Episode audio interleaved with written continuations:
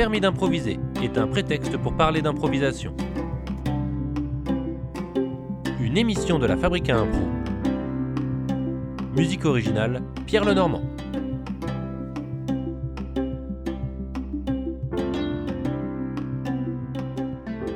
Delphine Guissot, bonjour.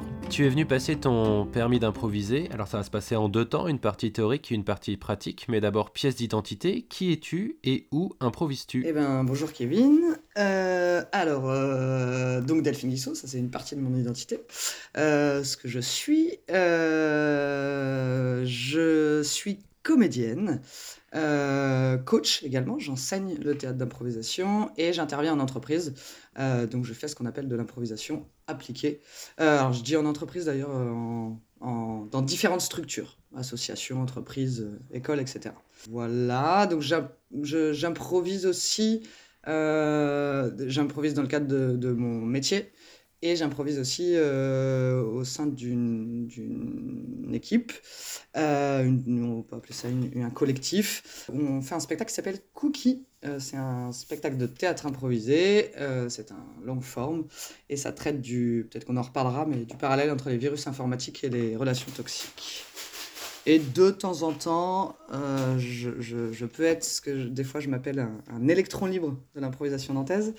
Et du coup, je peux jouer sur, sur d'autres euh, types de formats euh, selon euh, mes envies, mes disponibilités. D'accord. Donc tu n'appartiens pas à une troupe en particulier, tu, tu non, j'appartiens plus à une troupe. il s'avère que j'appartenais à deux troupes à un moment donné, au lutin givré et à la troupe du cidre en même temps, parce que j'étais une, une, une férue d'improvisation. C'était pas assez une troupe, il me fallait de l'impro, de l'impro, de l'impro. Euh, et quand j'ai commencé à enseigner, euh, à être coach, du coup, ça devenait trop. Euh, je pouvais pas fournir. voilà. Et puis, les, très concrètement, la, plupart des ateliers que je coachais étaient en même temps que les entraînements des troupes. Et pour moi, c'était important dans une troupe d'être engagé, pas que pour les spectacles, en fait, d'être engagé aussi euh, à être présente aux entraînements hebdomadaires. Donc voilà, j'ai fait partie de deux troupes, mais je ne fais plus partie d'une troupe. Parfait. On se connaît déjà un petit peu mieux. Je te propose de passer à la première question théorique. Dans la vie, quand on me demande si ça va, je réponds carrément, toujours, oui, merci, pas dingue, ou c'est mon petit jardin secret. Alors, ça dépend énormément. Aujourd'hui, je te répondrai, ouais, ça va, merci. Euh, ça dépend énormément du jour, euh, très concrètement, potentiellement du, du, type de personne que j'ai en face de moi. Si mon banquier me demande ça, je vais dire oui, ça va. c'est une règle de base, toujours dire oui à un banquier, toujours dire que ça va. Ouais. oui, c'est important. Ouais, un assureur aussi. Euh, si à l'inverse mon psy ou mon médecin me demande comment ça va, là je peux euh, être, être, véridique. De manière générale, euh, je suis plutôt attentive à, à, prendre le temps de la réelle réponse. ça m'emmerde les gens qui, à l'époque on se faisait la bise, les gens qui, tu sais, en faisant la bise font ça va hein Et puis en fait, c'est un faux ça va, c'est potentiellement une fausse bise d'ailleurs. Et moi, j'aime bien prendre le temps. Je fais partie des gens qui commencent par faire la bise et après vont regarder dans les yeux de la personne en disant Ça va? Et je vais prendre un vrai temps. Et ça m'arrive d'ailleurs euh, de m'excuser euh, auprès des gens en disant Putain, pardon, j'ai été beaucoup trop vite. C'est parce que voilà, je peux aussi faire un Eh, ça va? Puis me barrer euh, voir quelqu'un d'autre. Et là, je fais Non, c'est pas OK en fait. Soit la réponse m'intéresse et je vais prendre le temps de poser la question, soit voilà, je, je pose pas la question. Donc, du coup, la réponse, elle est pareille. Je prends le temps de répondre. Et je suis plutôt euh, une personne qui est attachée à, la transparence des émotions et à l'importance des émotions. Donc c'est ok pour moi de dire aux gens, bah, bof. Euh, Très concrètement, depuis 4 mois, c'est plutôt bof. 4 mois seulement T'as tenu longtemps T'as tenu le choc euh, Ouais, ouais, ouais ça, ça, va. J'ai tenu la première partie de, la crise sanitaire. On est pas mal. Est-ce que ça, c'est quelque chose, c'est un côté que tu as toujours eu? Ou est-ce que tu l'as euh, tu l'as acquis avec euh, le temps, l'expérience? Euh, D'être attentif, attentive au ça va? Ouais, c'est ça. Ouais, et à mes émotions. non, c'est venu peu à peu. en fait, c'est venu de deux choses.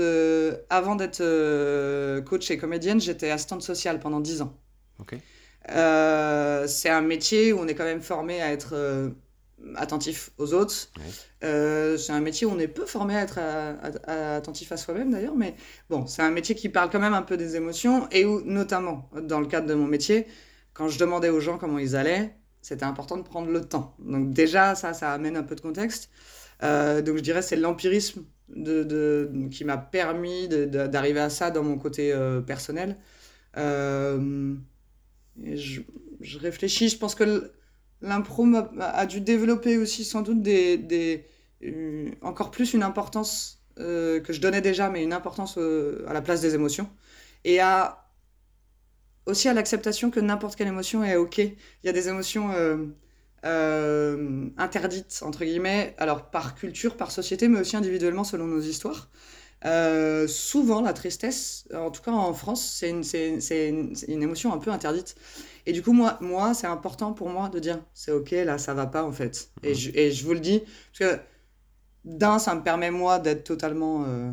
comment je peux dire ça bah, connecté à ce que je vis et tu vois de, de pas genre le, mettre sous le tapis et voilà et puis je pense que implicitement ça permet un, un, retour auprès des gens de mais c'est ok en fait si moi je te dis que ça va pas c'est que toi tu peux aussi euh, le faire avec moi quoi ouais exactement exactement et, et, du coup est-ce que euh, c'est difficile euh, par, quand tu es face à ton banquier, que tu lui mens, tu lui fais un sourire de façade et tu dis oui, oui, carrément, ça va. Est-ce que c'est facile, c'est difficile, tu as l'impression de te trahir ou pas du tout non, c'est facile, c'est pas quelqu'un avec qui il y a de l'engagement relationnel, émotionnel, tu vois. Ah, émotionnel, ouais.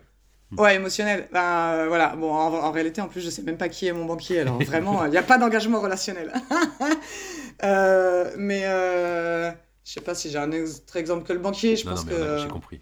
Ouais, dans l'idée, ouais, ouais, non, ça, ça me gêne pas du tout de, de cacher dans ces moments-là. continuons à, à, faire connaissance. Qu'est-ce qu'on mange ce midi? Oh vache. Euh, alors ce midi, on mange un peu en speed parce que j'anime un, atelier de, de théâtre d'impro du coup pour les ados parce que ça c'est encore euh, légal. Euh, donc ça va être potentiellement un peu speed et du coup je pense que j'ai des crevettes pré-cuites marinées ail et persil est-ce que je vais mettre du riz ou des pâtes? Si, si, je suis trop speed, je vais mettre des pâtes. Alors qu'il n'y a que 5 minutes de différence de cuisson. tu sais, c'est psychologique. Chaque minute est comptée. Ouais, euh, ouais des fois, ouais. Euh, oui, voilà, je pense. Un petit fruit euh, pour être, avoir un truc un peu équilibré. Est voilà. Est-ce que tu cuisines? Oui, oui, oui. beaucoup au premier confinement, je crois, j'ai absolument énormément euh, cuisiné. Il y avait que ça à faire. Euh, en vrai, je pense que ça fait, euh, ça fait deux ans que je me suis réellement mis à la cuisine. Avant, je me faisais à manger. C'était bien déjà. maintenant, je cuisine, c'est-à-dire je me fais des trucs et je me dis, putain, c'est super bon. Et ça me fait grave plaisir, du coup, de, de, de cuisiner, de cuisiner pour les autres. et donc, en fait, ça date d'il y a deux ans. Je pense que le premier confinement a accéléré le truc. Et là, après, ça dépend des moments, mais oui, oui, j'aime bien ça. Plutôt sucré, plutôt salé? Ah, ah, ah, ah, bah alors je cuisine du salé parce qu'il faut bien manger salé, mais je suis concrètement très sucré. Ok. Est-ce que tu as une spécialité? Que je fais? Mm-hmm. hmm. Putain, ça dépend des saisons. Là, concrètement, c'est un crumble aux pommes. J'ai mangé ça tout l'hiver. euh, euh, ah si, j'ai une mini spécialité. Euh, j'essaye de faire de la cuisine sans gluten. Et du coup, euh, un, truc qui revient souvent, c'est un cake banane pépite de chocolat avec lait de riz, farine de riz, du, de l'huile de coco, parce que pas de gluten et pas de, et pas de lactose. voilà, ça c'est un petit truc qui passe bien à chaque fois que je le fais. par choix ou par intolérance euh, euh, oh, euh, maintenant, c'est un choix. En fait, au démarrage, quand j'ai arrêté le gluten, c'était une question de santé. Il s'avère qu'on ne sait pas si ça change grand-chose. N'empêche que, enfin, on ne sait pas si ça change grand-chose par rapport à, l'objectif premier. Mhm.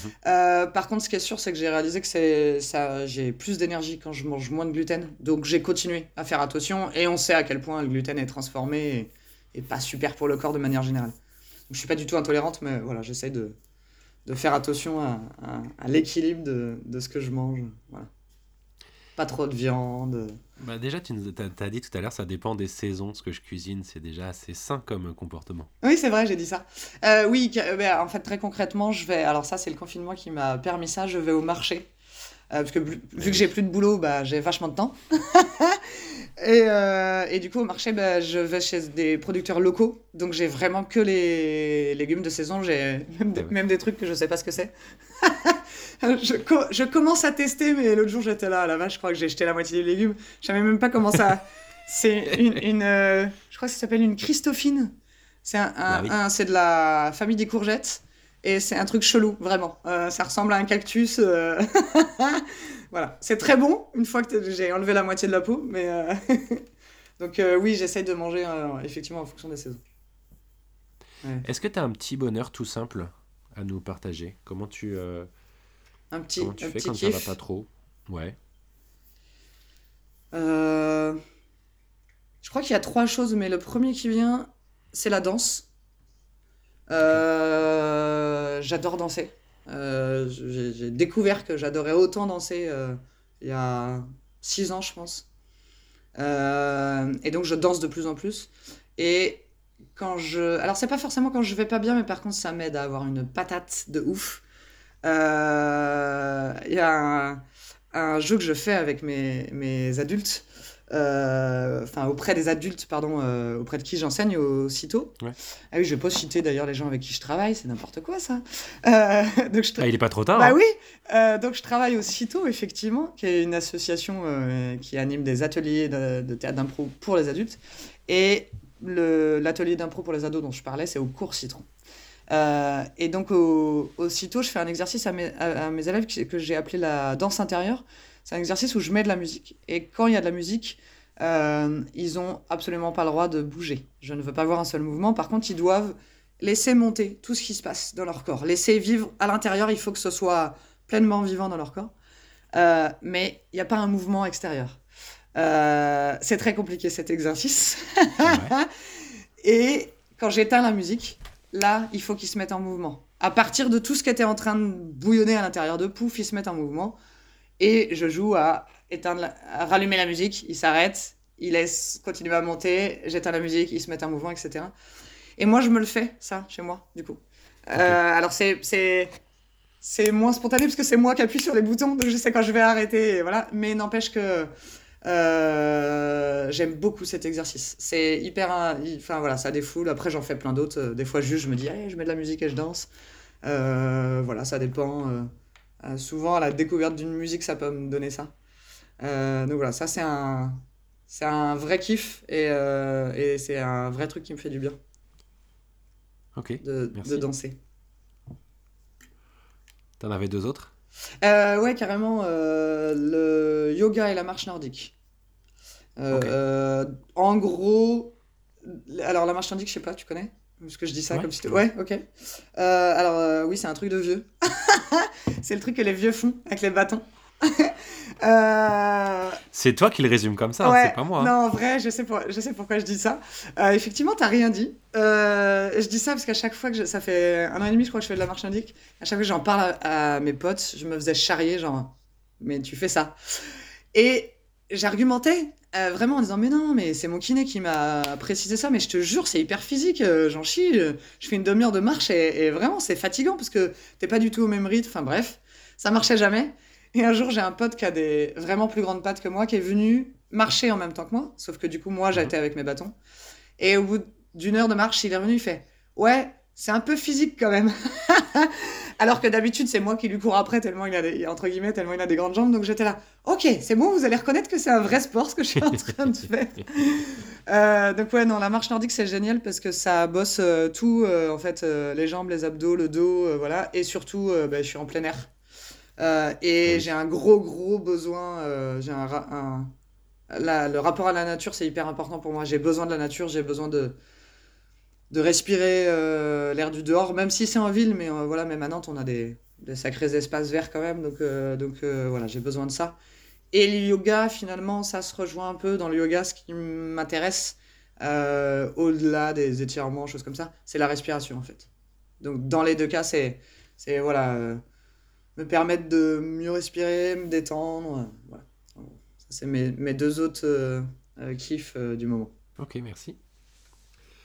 je te propose de passer à la question suivante. Mhm. J'ai découvert l'improvisation en voyant un spectacle, on m'en a parlé, complètement par hasard ou trop tard Alors, si je sais, je réfléchis au trop tard. Euh, parce qu'en vrai, je pense qu'il y a. Pas, au tout début où j'ai commencé l'impro, mais il y a un moment donné, je me suis dit, oh là là, j'aurais adoré découvrir plus tôt. Euh, mais bon, je me suis dit ça pour plein de trucs, je crois. hein. Quand j'ai- fait du foot quand j'étais jeune, et euh, pareil, je m'étais dit, ah non, j'aurais dû découvrir le foot plus tôt, ça aurait été super. Bon, bref. Euh, L'impro, j'ai découvert complètement par hasard. J'avais absolument jamais entendu parler. En fait, j'ai fait un an de théâtre. euh, quand j'ai fini ma formation d'assistante sociale, je me suis dit, euh, waouh, j'ai vachement de temps devant moi. Je, rentre de mes journées de travail et j'ai rien à faire. Il n'y a pas un mémoire à préparer, un bouquin à lire, euh, voilà. Du coup, j'avais toujours eu une mini envie de faire du théâtre, un peu, c'était de la curiosité, tu vois, plus qu'une envie. Euh, genre, ça faisait pas partie de mon univers du tout, euh, ni mes parents, mes frères et sœurs, mes potes, euh, pas Ouais. du tout. Mais il y avait une curiosité de, ouais, je, je ferais bien du théâtre. Et donc j'ai fait du théâtre pendant un an, et au bout d'un an, avec une amie que j'ai rencontrée là-bas, on s'est dit, on va changer de structure. Et bah, allons voir ce qu'il y a. Alors bon, cette amie comme moi, on est un peu à l'arrache, donc on s'y est pris un peu tard. Genre, euh, pour démarrer la saison, on a dû commencer à voir les inscriptions fin septembre, début octobre, tu vois, donc c'est voilà, c'est un peu tard. Euh, et donc on a regardé, euh, voilà, tu vois, géographiquement, par rapport à nos dispos, ce qu'il y avait, et en fait on a fait hyper large. Donc on s'est retrouvé à faire de mémoire deux ateliers de théâtre et deux ateliers de théâtre d'impro.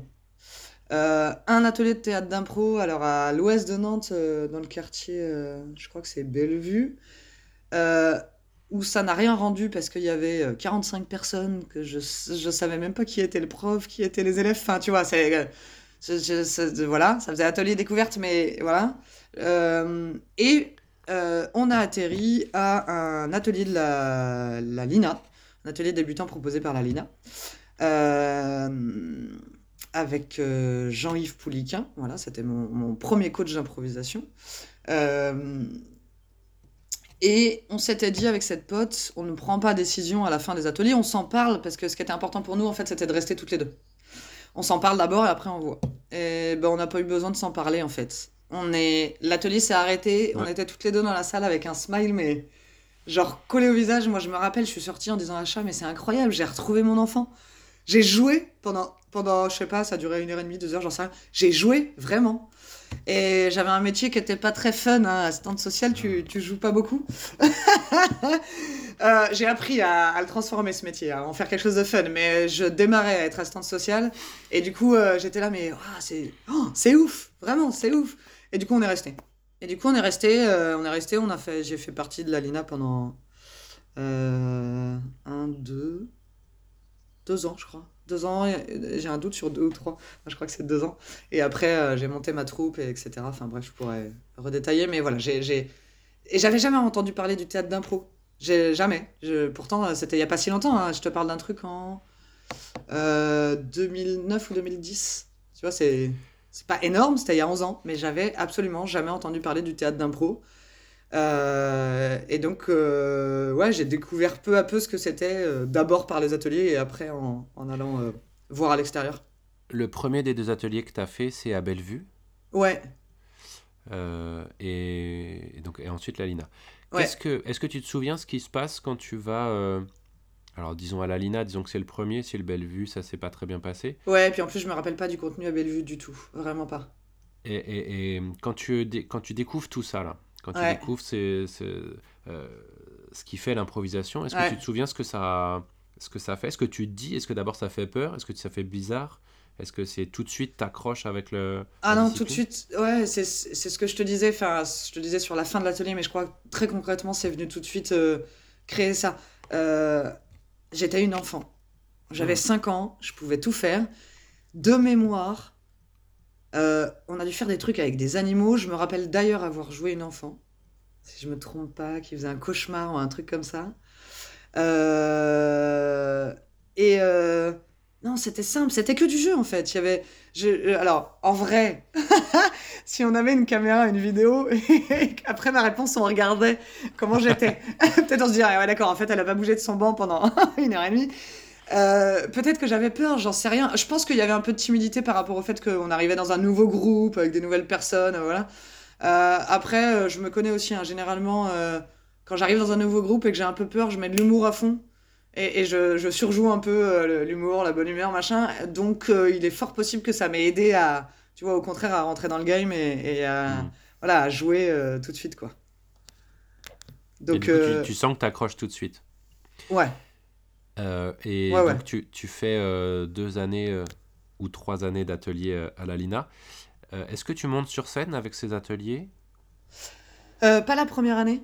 la première année, on, la première année, j'avais même pas conscience de ce qu'il y avait, de ce que c'était la Lina, si tu veux. J'avais un atelier, moi, dans un endroit avec des gens et avec Jean-Yves Pouliquin, et c'était très bien. et à la fin de l'année, on organise un, Enfin, Jean-Yves se débrouille pour nous organiser un petit match chez lui. Euh, de mémoire avec un bout de patinoire, voire une patinoire dans son jardin. Enfin voilà, avec. Euh, ah ouais, chez lui, quoi. C'est une expression. D'accord. Ouais, ouais, ouais, c'est pas une expression. Euh, avec quelques potes, les loges étaient dans son salon. Enfin voilà, c'était. Mais du coup, je, c'est marrant, je crois que c'est pas le, le spectacle qui m'a marqué comme mon premier spectacle. Parce que c'était c'était presque en, petit comité, euh, voilà. Euh, par contre, super fun. Euh, je me dis putain, c'est excellent. On peut tout faire en fait. on peut amener ça chez nous. On peut, enfin, puis on peut le faire vite et voilà. Et après, dès la deuxième année, on se retrouve à la Lina à jouer des matchs d'impro à l'extérieur. Coaché et, embarqué par Céline Lemarié que je découvre, que je rencontre et que je découvre à ce moment-là. Euh, d'ailleurs, avec qui je, garde du lien, avec qui je travaille maintenant. Donc, je trouve que c'est un. Euh, j'allais dire un beau cercle, mais c'est pas fermé, mais c'est un. Euh, c'est un chouette truc. je, démarre un peu avec Céline Lemarié, même si je parle de Jean-Yves, je crois que Céline a marqué énormément ma, ma manière d'être improvisatrice. Elle a marqué ma manière d'être coach à 1000%. j'ai toujours dit dans ma manière d'être coach, quand j'ai démarré à être coach, je suis un mélange de Damien Maurier et Céline Le Marié. euh, J'avais eu Damien aussi après euh, par les lutins givrés. Et euh, notamment le côté, euh, le côté très empathique, très à l'écoute, voire, c'est pas négatif, mais maternant. Moi, je suis énormément comme ça. Aussitôt, mon surnom, c'est la mère Guissot. Et je pense que c'est voilà, c'est pas pour rien. je suis, je suis, les élèves, c'est, voilà, j'en prends soin. Je veux que ça aille bien. Je veux que, enfin voilà, je les je suis là pour les rassurer avant, je suis là pour. Euh, euh, sauf s'ils n'ont pas besoin, tu vois, mais voilà, je, suis là pour eux. Euh, et, en quoi c'est important pour toi? D'être là pour eux ou de. D'être la mère Guissot Pourquoi t'as volé ce trait-là? À Céline, Quand je dis voler, ouais, ouais, emprunté, ou, ou calqué. Ou... Bah, déjà, je pense que ça va avec ce que je suis, ce que je te disais sur euh, l'écoute, mon métier qui m'a amené quand même à être empathique, et puis, ou l'inverse d'ailleurs, parce que j'étais empathique que je suis devenue assistante sociale. Euh, donc déjà, c'est primordial pour moi d'être attentive aux gens. Mhm. Euh, et je sais pas, parce que je, je pour moi, c'est c'est du jeu, et donc ça doit être douloureux pour personne. Et en même temps, je sais à quel point ça crée... Ça, le trac, il peut créer du stress, à quel point il peut y avoir des enjeux relationnels, à quel point, euh, voilà, on le voit selon les, années. Aussitôt, la deuxième année, c'est le moment où euh, on, a, on a posé des, des, théories là-dessus, euh, avec, notamment avec Joe Fuego, sur le fait que, et, pas, je me rappelle de, de ces échanges, la deuxième année pour les, les élèves du CITO, c'est le moment où ils sont ados. C'est-à-dire, ils ont, ils, ont compris. ça y est, ils ont une année derrière eux, ils ont compris ce qu'il fallait faire. Euh, mais ils n'y arrivent pas encore. Alors du coup, bah, ils font comme les ados, bah, c'est jamais leur faute en fait. Euh, c'est la faute des adultes, c'est la faute des autres, c'est voilà. Et, euh, et du coup, ça crée des, des tu vois, des, des... Je sais pas si tu me rejoins, si tu as déjà entendu cette, cette théorie-là. Non, je la découvre, mais c'est intéressant. Et je le constate chaque année. C'est-à-dire, les débutants, c'est des enfants. Ils prennent tout, tout ce que tu as envie de leur apprendre, ils prennent, ils sont là, ils sont... ils, sont au taquet, ils t'écoutent, euh, ils, voilà, ils, remettent euh, rien en question. En tout cas, ils le font pas euh, devant toi. euh, ça veut pas dire qu'il n'y a pas de débat aussitôt, mais, mais tu vois, tu sens que c'est une matière première, l'impro pour eux. ils prennent, ils prennent, ils, voilà, tout est bon, n'importe quel coach, ils vont. Puis en deuxième année, ils sont là. Mais euh, alors attends, parce que l'année dernière, tu nous as dit ça, et puis, alors toi, tu me dis ça, mais en fait, avec Fuego, par exemple, ça, on fait pas ça, ou avec euh, Adrien, euh, voilà, par exemple, dans, ça me fait penser à un truc, pour moi, c'est hyper important. C'est pas une, une- une règle du match d'improvisation, c'est pas une règle officielle de l'improvisation. C'est très important pour moi que chacun joue son genre, qu'une femme puisse jouer une femme et qu'un homme puisse jouer un homme. Euh, c'est pas une obligation, mais c'est important et je leur mets le, doigt dessus parce que euh, souvent, il se passe l'inverse. Et quand il se passe l'inverse, on a des caricatures horribles. Et en fait, ça m'intéresse pas qu'une femme joue un homme pour pouvoir jouer une position de pouvoir dans la dans l'improvisation. Donc, bah, ça, c'est genre de genre, ah bon? Tu peux pas être chirurgienne, du coup, je comprends pas. C'est intéressant, chirurgienne, non? Qu'est-ce que, qu'est-ce qui fait que, voilà. Euh, et donc, tu peux pas être déménageur non plus. Du coup, il y a que des mecs qui peuvent porter des meubles. Je... Alors, euh, voilà, euh, et à l'inverse, hein, tu vois bien les, clichés quand les hommes jouent des femmes, voilà. Donc ça, c'est un des traits importants pour moi, c'est de dire qu'est-ce qui t'empêche de jouer ton propre genre en jouant la même idée? Euh, et donc, bah, ça, c'est un point sur lequel on n'enseigne pas de la même manière avec euh, Fuego, Adrien, Gibier, j'ai un doute, mais je crois que c'est pareil, ils sont moins arrêtés que moi sur cette position. Et du coup, j'ai des élèves, tu vois, en deuxième année qui commencent à dire Oui, mais alors du coup, on fait pas la même chose avec les autres, alors.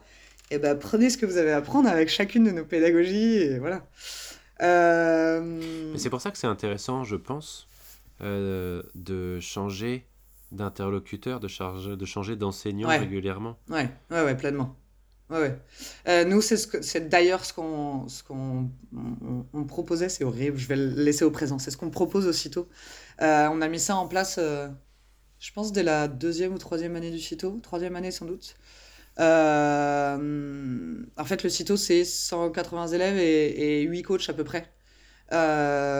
Et du coup, il y a un coach référent par atelier. Et une fois par mois, on change de... Les ateliers switch... euh, les, pardon, les coachs switch d'atelier. Euh, ce qui fait que les élèves se retrouvent avec un autre coach au moins une fois par mois. Et en plus, chaque élève a la possibilité de changer de... Il s'inscrit à un jour, tu vois, genre il s'inscrit le mercredi soir. Mhm. Mais euh, s'il est en atelier débutant le mercredi soir, mais qu'il y a une semaine où il ne peut pas venir le mercredi soir, pouf, il peut aller à un autre atelier.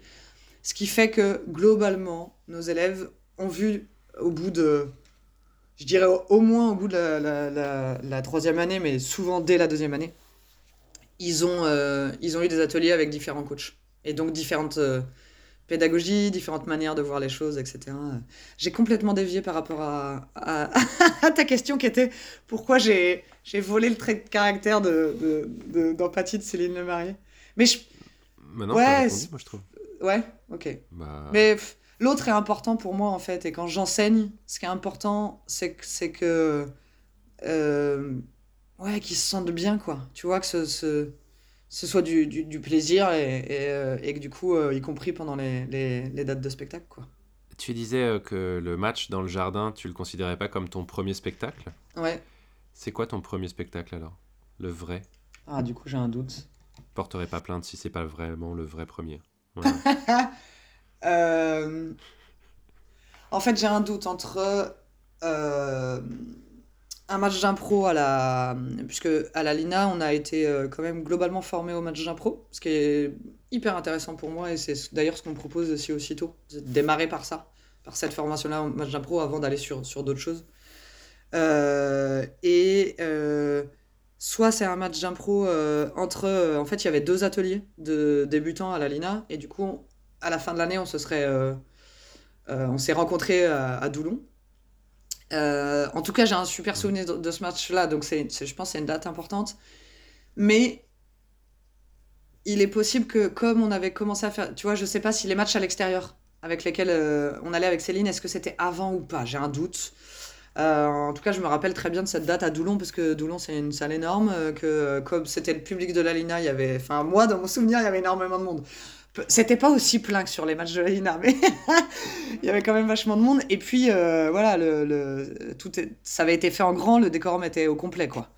Euh, deux équipes avec deux coachs, euh, musiciens, MC, assistant arbitre, etc. Enfin, voilà. de- ouais, super souvenir. Ouais, super souvenir. Ouais, ouais, ouais, ouais. Ouais, ouais, c'est, c'est... d'emblée, de toute façon, euh, sur le jour où je suis montée sur scène, c'était déjà vrai au théâtre.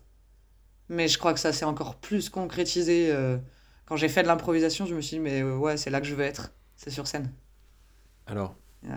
tu, tu m'offres une transition. euh, Ouais, Merci beaucoup. de rien. Euh, donc toi, tu as connu le théâtre de texte euh, Ouais. et le théâtre d'improvisation. C'est quoi l'intérêt de l'improvisation? Je développe un peu la question si tu veux. Ouais, ouais. Le théâtre de texte, d'un point de vue spectateur. C'est-à-dire que pourquoi moi je viendrais voir de l'improvisation? Parce que Ah. euh, vous- ils savent pas ce qu'ils vont faire, alors que le théâtre de texte, j'ai quasiment la garantie que je vais passer une bonne soirée. Ok.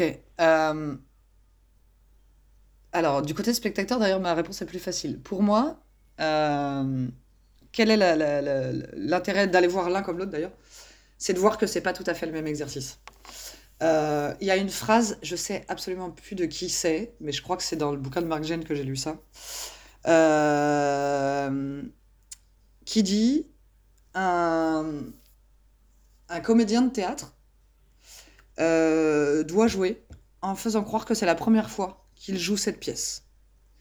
Un comédien improvisateur doit jouer en faisant croire que c'est la 30e fois qu'il joue cette pièce. Je trouve ça très juste, et donc c'est là où, du coup, c'est pas le même exercice. Euh, et en tant que spectateur, ce qui est intéressant, c'est de se dire ça, en fait. C'est de se dire, ok, au théâtre, c'est un truc qu'ils ont déjà travaillé. Comment ils vont réussir à- à me faire croire que c'est la première fois qu'ils jouent? Euh, Il y, a une- mise en scène qui a été pensée, il y a des lumières qui ont été voilà, écrites, euh, travaillées avec le metteur en scène, avec les comédiens, etc. Le, texte qui a sans doute été aussi travaillé, modifié, réécrit, réécrit, etc. Euh, quand je vais voir de l'impro, j'assiste en direct à la création d'une pièce. Et du coup, tout l'enjeu, pour moi, il n'est pas de, de- si on veut comparer les deux, de se dire, je vais arriver à la même qualité d'écriture.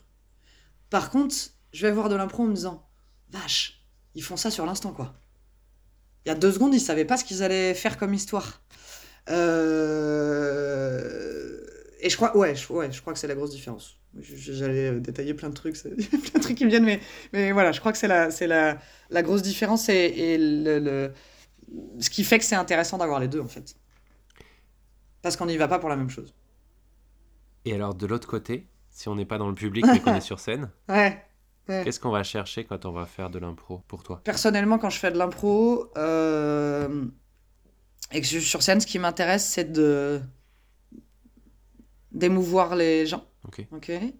Ce qui m'intéresse, c'est aussi, alors émouvoir au sens large. hein. Oui, oui. Émouvoir, ça veut pas juste dire euh, faire pleurer, euh, au contraire. Euh, mais c'est qu'il se passe des émotions en eux, euh, qui ressortent en se disant. Oh, hein.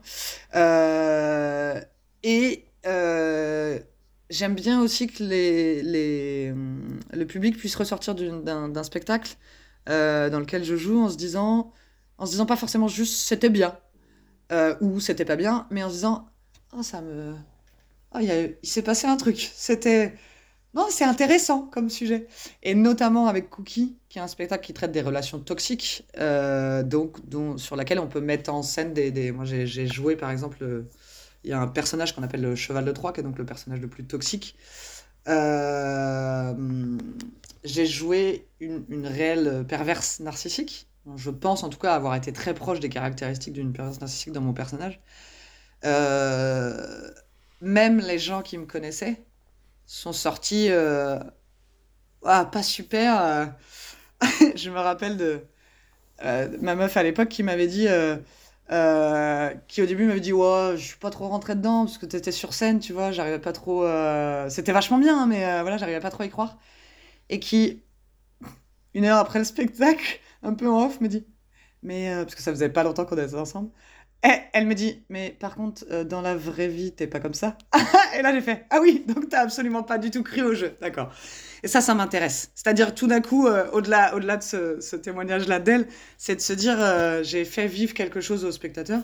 Alors, en réalité, je parle d'une, pièce qui, ouais, je pense, interroge parce qu'on parle des relations toxiques. Ça marche aussi sur un match d'impro. hein.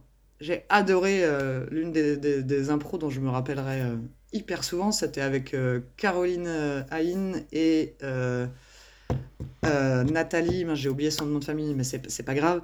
Euh, c'était à la Lina, mais on était en déplacement à, à Bordeaux. C'était pas avec les candidatons, c'était une, autre troupe. Je sais, ça me revient pas, c'est pas grave. Et on a fait une scène, euh, on était trois femmes de marins qui, qui attendions nos, nos, maris mais qui ne revenaient pas. Et à un moment donné, on s'est dit, on va prendre un bateau et on va aller les chercher en fait, c'est pas possible d'attendre. Et cette impro, elle m'a, moi, sur scène, pris au trip. Et j'ai senti dans le public une espèce de. C'était un match d'impro, tu vois, ça va vite. C'est dur de. de, de euh, en plus, moi, c'était une de premières scènes. Ça, c'est un truc que j'ai développé aussi, d'être attentive à, à, ce que le public. Comment il est, le public, tu vois. Est-ce que là, est-ce qu'il y a des. Oh, ou des silences, ou des éclats de rire, etc. Et là, c'est la première fois que je sentais un. Ouais, un, silence hyper attentif, quoi. Et euh, j'ai adoré créer ça chez le public. Mais j'adore aussi sortir un truc et les attendre mort de rien et me dire cool. Euh, tu, tu, dis tu es attentive, euh, pardon je te coupe, tu dis tu es attentive aux, réactions du public. Euh, t'en fais quoi? Est-ce que tu, tu cherches ce qu'ils attendent et pour leur donner ce qu'ils attendent ou pour leur donner le contre-pied ou il n'y a pas de règle Qu'est-ce que ça Qu'est-ce que tu vas chercher? Je sais pas si c'est une règle, mais en tout cas je vais, je vais être attentive à est-ce que je sens le public crispé, par exemple? Tu sais, des fois, on sent, c'est presque impalpable, mais on sent que le public, ou c'est comme s'il n'était pas vraiment là. Hmm. Il, regarde, mais tu le sens pas concerné. Et dans ces cas-là, généralement, euh, je vais le chercher par le rire. Je me dis, il faut qu'on débloque ça. Ils sont loin, là. On ah, n'arrive pas à les atteindre. Euh, voilà. Euh, je peux aussi être attentive, tu vois euh, la règle de, de, de 3, euh, euh, de un punch qui fonctionne bien, s'il y a un gros éclat de rire, je vais le refaire deux fois. Hmm. Pas exactement le même, mais tu vois, le, le, même, le même principe. je vais le refaire parce que, vu comment ça a marché, si la deuxième fois ça remarche, je vais, ok, c'est bon, je peux, je peux l'avoir pour une troisième fois. donc, je, ouais, je suis attentive dans ces moments-là. Je suis attentive aussi quand je. Ouais, ouais, je, je pense quand je sens qu'il y a. ou nous, euh, sur Cookie, par exemple, ça, ça, ça, monte euh, en pression le spectacle réellement, euh, pour terminer quasi sur, sur du chaos. quand on est dans, dans ce truc-là, c'est important pour moi d'écouter comment est le public, est-ce qu'il arrive à respirer aussi, est-ce que tu vois, est-ce que c'est pas trop, est-ce que voilà. Et, et moi, ça me donne Enfin, c'est dans les deux sens. Là, je te parle de comment je suis attentive à eux, mais moi, ça me donne en fait vachement aussi. Hein. Oui, bien sûr. Euh, sur euh, Cookie, euh, d'ailleurs, je te parle de, de du Cookie qu'on avait joué, enfin que j'ai joué parce qu'on l'a joué deux, deux, soirs, mais que j'ai joué moi à la Fabrique à Impro. Et donc c'est là où j'ai fait le personnage de perverse narcissique. Et je me rappelle qu'au moment de la révélation, j'entends le public faire un oh, tu sais un truc genre dégoûté. Et là j'ai fait putain, c'est trop bon ça. j'ai réussi exactement ce que je voulais en fait. Et du coup, j'en ai, j'ai profité d'avoir entendu ça, de me dire, ok, silence, je vais les laisser bien digérer la, la, la, pourriture du personnage, puis je vais remettre une belle couche pour qu'il soit bien dégoûté, parce que euh, ils ont tellement pris que c'est, tu vois, ça, ça me donne, euh, voilà, ça, ça, me donne moi de me dire, ah c'est cool, ça marche quoi. Euh, ouais, le public c'est un élément primordial pour moi. C'est, c'est l'une des raisons qui fait que je pense que j'aurais, je, je dis bien conditionnel, hein, parce qu'on ne sait pas ce qu'on va, comment on va devoir se réinventer totalement ou pas, mais pour l'instant, c'est l'une des raisons qui fait que je ne peux pas jouer devant caméra. Un spectacle d'impro, en tout cas. Euh, parce que, euh, ouais, bah, pour tout ce que je viens de dire, en fait, le public, ça me nourrit, et moi, je les nourris, donc, euh, ouais, non, pas, pas possible. Un échange. public. Ouais, ouais, ouais, pleinement. Et dans la vie de tous les jours, est-ce que l'impro te sert à quelque chose? Euh, oui, oui. Je sais pas pourquoi je réfléchis. Oui, en fait, si je, réfléchis à qu'est-ce que je vais mettre derrière le oui. Oui, ça me sert tout le temps, en fait. En fait, euh, euh, euh je sais pas, déjà, j'ai changé de métier avec l'impro. En fait, j'ai démarré ça, c'était un jeu. j'ai commencé à l'utiliser quand j'étais assistante sociale euh, j'ai créé et proposé euh, avec une collègue à moi, euh, qui était de, formation éducatrice spécialisée, une formation pour les, les, les travailleurs mmh. médico-sociaux du département. J'ai proposé une formation pour travailler sur le savoir-être professionnel en utilisant les techniques de l'improvisation. Donc déjà, ça voulait dire que je m'étais déjà rendu compte à titre personnel que l'impro avait des, des, Des, conséquences euh, euh, Ouais, des vertus, merci. J'avais le mot conséquence, je me disais c'est négatif. Conséquence, ça sonne négatif. Euh, des vertus ou des retombées hyper positives. euh, comme, bah, en fait, j'observe vachement plus ce qui se passe autour de moi. Je suis mille fois plus connecté à mes émotions, ce qui était déjà le cas. Je suis quelqu'un de très attentif, mais alors ça, c'est, ça l'a été encore plus. J'écoute mieux différemment. Euh, D'ailleurs, j'ai appris à, je, Oh non, j'avais déjà appris avant. Euh, Enfin bref. Euh, Donc, en fait, personnellement, du coup, alors c'est marrant, tu me demandes personnellement, puis je, retourne sur du professionnel, mais c'est parce que j'ai réalisé tout ça dans ma vie personnelle que professionnellement j'ai pu créer cette formation et me servir de cet outil que je me suis dit je vais changer de métier parce que j'adore ce métier. Pour moi, c'est un réel outil de développement personnel. Et le développement personnel, c'est pas un mot, euh, c'est pas un mot bâtard, c'est un vrai, c'est un vrai mot. euh, euh, euh, c'est important en fait de, de- voilà. Je dirais de se sentir bien de manière générale et de, se sentir aligné. En, gros, c'est ma définition du développement personnel. Et le tas d'impro, il permet ça. Et je le vois à travers les élèves. Ça fait six ans que je coach aussitôt. Ça fait six ans que je vois les élèves, enfin des élèves euh, jouer. Et ça fait six ans que je vois des élèves se, se transformer. Et donc je sais à quel point ça a un impact euh, personnel. Moi, je, Ouais, je pense dans mes, dans mes relations, forcément. Enfin, c'est pas, je pense dans mes relations amicales, dans mes relations amoureuses, euh, ça a joué. Ça a joué sur la connaissance de moi aussi, sur, euh, sur ma propre connaissance, sur la connaissance de moi. Euh, je rime mes, mes formulations. Euh, sur ma propre connaissance, enfin, oui, c'est un, c'est un, c'est un, ça, ça donne des, ça met, ça met des paillettes dans la vie de tous les jours. je, je cherche. Non, non, mais voilà, voilà une excellente publicité expression. pour l'improvisation. Ouais. ouais. Mais oui, c'est c'est pas juste un art pour moi, c'est plus que ça. C'est aussi un art, mais c'est plus que ça. Parfait, je te propose de passer à la question suivante. Ouais, ça marche. Sur ma carrière d'improvisatrice, je peux dire de moi que j'ai une mémoire excellente, limite hypermnésique, sélective mais heureusement dans le bon sens, sélective mais malheureusement pas dans le bon sens, ou c'était quoi déjà la question? Je, je- je- euh, alors, j'en suis pas. C'était quoi la question? En fait, je pense que j'ai une bonne mémoire de l'instant, Ouais. et- mais que ça s'arrête vite. Donc t'as peu de souvenirs de ce que t'as joué dans toute ta... toute ta Ouais, en fait, j'ai alors j'ai une mémoire émotionnelle très forte.